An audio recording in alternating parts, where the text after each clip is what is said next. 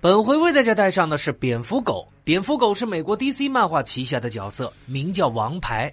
蝙蝠侠偶尔也会抱着它睡觉。初次登场于1955年6月的蝙蝠侠第九十二期，由比尔·芬格和谢尔顿·莫尔多夫联合创造。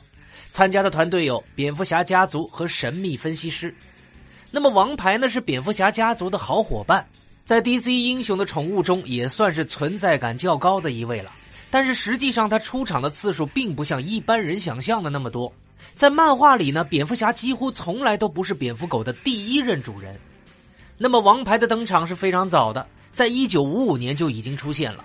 最早的王牌呢，是一只德国牧羊犬，额头上有明显的心形标记。它一开始的主人并不是蝙蝠侠，而是名叫约翰·威尔克的雕刻师。话说啊，这个约翰是被一群制假者绑架，蝙蝠侠则负责追踪这个案子。他利用王牌的嗅觉去寻找约翰，而在那之前，蝙蝠侠以布鲁斯·韦恩的身份发布了许多寻找丢失王牌的启示，以防止别人通过王牌联想到布鲁斯的真实身份。于是他给王牌戴上了一副蝙蝠面具，称其为蝙蝠狗，协助侦查。那么最终呢？约翰被成功解救，并很快得到了一份新工作。在接受该工作之后呢，约翰的个人时间就变得非常紧张，也不能再好好的照看王牌了，便把王牌交给了好友布鲁斯照顾。从此，王牌正式成为蝙蝠侠家族的成员。直到最后，约翰·威尔克也没有发现布鲁斯和王牌就是蝙蝠侠和蝙蝠狗。那么，王牌呢？偶尔会帮助蝙蝠侠破案。在六三年的漫画中，王牌曾经被五维生物蝙蝠精赋予过超能力，但是持续的时间非常短。一般来说呢，它只是战斗力很强的普通狗狗。那么蝙蝠侠呢，曾给予它特殊的训练，所以蝙蝠侠和罗宾可以通过对讲机命令王牌戴上蝙蝠狗面具，并为英雄们执行追踪任务。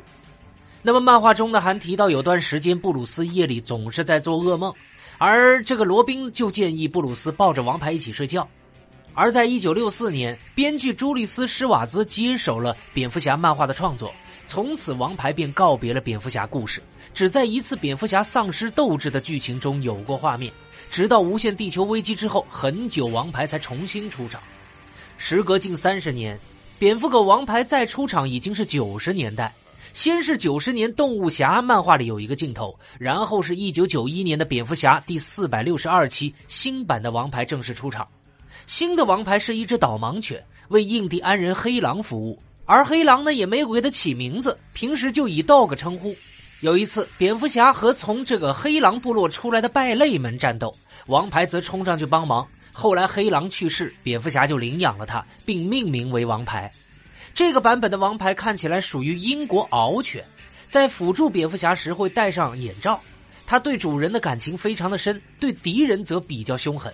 在蝙蝠侠的第四百七十一期等漫画里面都曾经出过任务，后来蝙蝠侠被贝恩断背，死亡天使接替了蝙蝠侠的工作，夜翼、罗宾和蝙蝠侠的朋友哈罗德·奥纳特和王牌全部被死亡天使赶出了蝙蝠洞，其中哈罗德暂时收养了王牌，住到蝙蝠洞分支的洞穴里，而哈罗德呢给王牌就造了一个机械老鼠，王牌无聊的时候就捉老鼠玩。那么九十年代的另外一个大事件呢是无人之地。从该事件起，王牌又不怎么出现了。他有可能是死于哥谭大地震。不过在腐基虫无年份中呢，曾有王牌的镜头。而在最终危机之超人超越三 D 里呢，超人落入地狱，在那里他发现老版本的王牌和一些被遗忘的角色在一块儿。他们都是没有编剧愿意写的角色，同时呢，也是没有故事所写的角色。于是，在超人的帮助之下，他们冲破了地狱。后来，在蝙蝠侠群英会第四期的闪回里出现过老版王牌，他在罗宾心情不好的时候想找他玩耍。那么，在 DC 经历了新五十二重启之后呢，蝙蝠狗的设定也做了大改。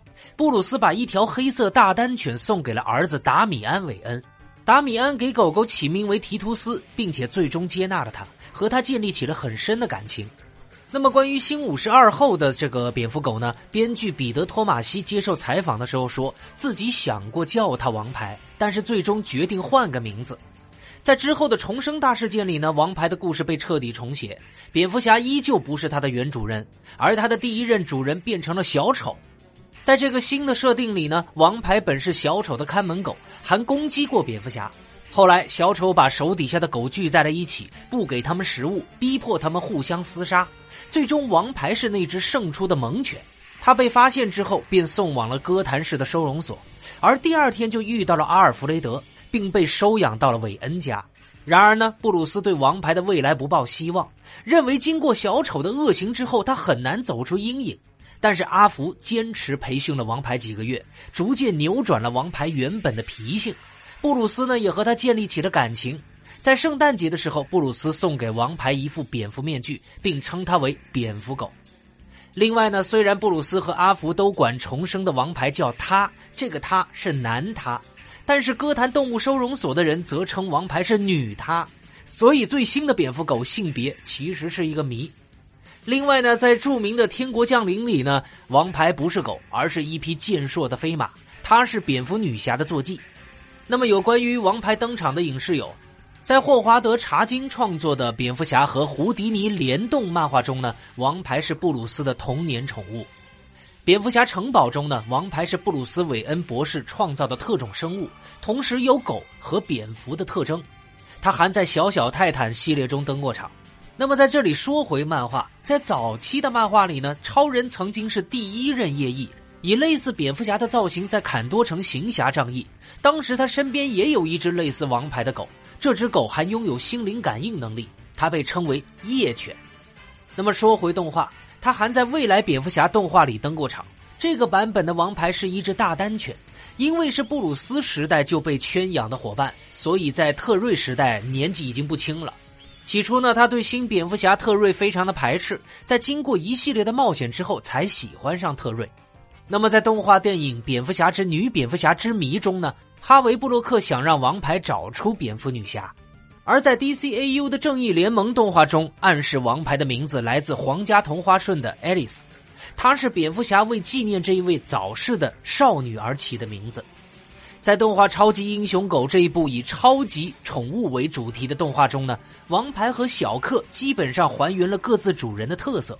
王牌会使用很多的小道具辅助战斗。在 DCAU 的蝙蝠侠动画中呢，王牌没有直接出现。阿尔弗雷德曾在言语中谈及要给蝙蝠洞安装一个狗门。除此之外呢，他还登场过的动画有《蝙蝠侠之英勇无畏》和这个游戏这个乐高蝙蝠侠三。那么有关蝙蝠狗王牌的警戒就为小伙伴们带上了。我是老莫，我们下期再见，大家拜拜喽。